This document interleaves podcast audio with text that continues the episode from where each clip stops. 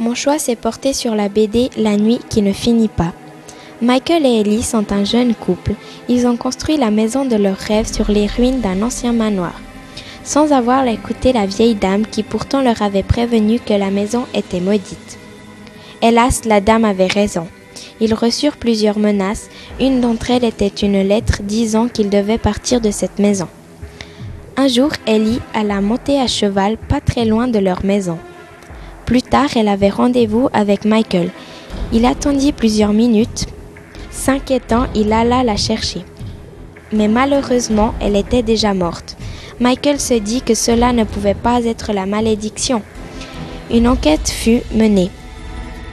Finalement, le meurtrier est... Vous ne pensiez tout de même pas que j'allais vous le dire. Pour le savoir, il faudra lire le livre.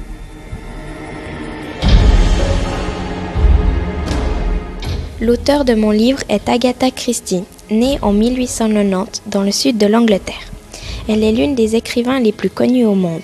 Agatha Christie a publié plus de 80 romans, pièces de théâtre et recueils. On la surnomme la reine du crime parce que son genre de, livre est surtout le roman policier. Elle a aussi écrit plusieurs romans, dont quelques histoires sentimentales, sous le pseudonyme de Mary Westmacott.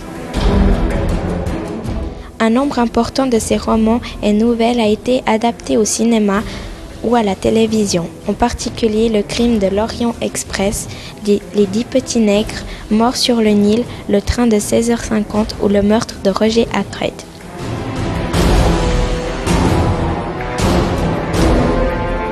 J'ai bien aimé ce livre parce qu'il y a beaucoup de suspense et les dessins sont sympas.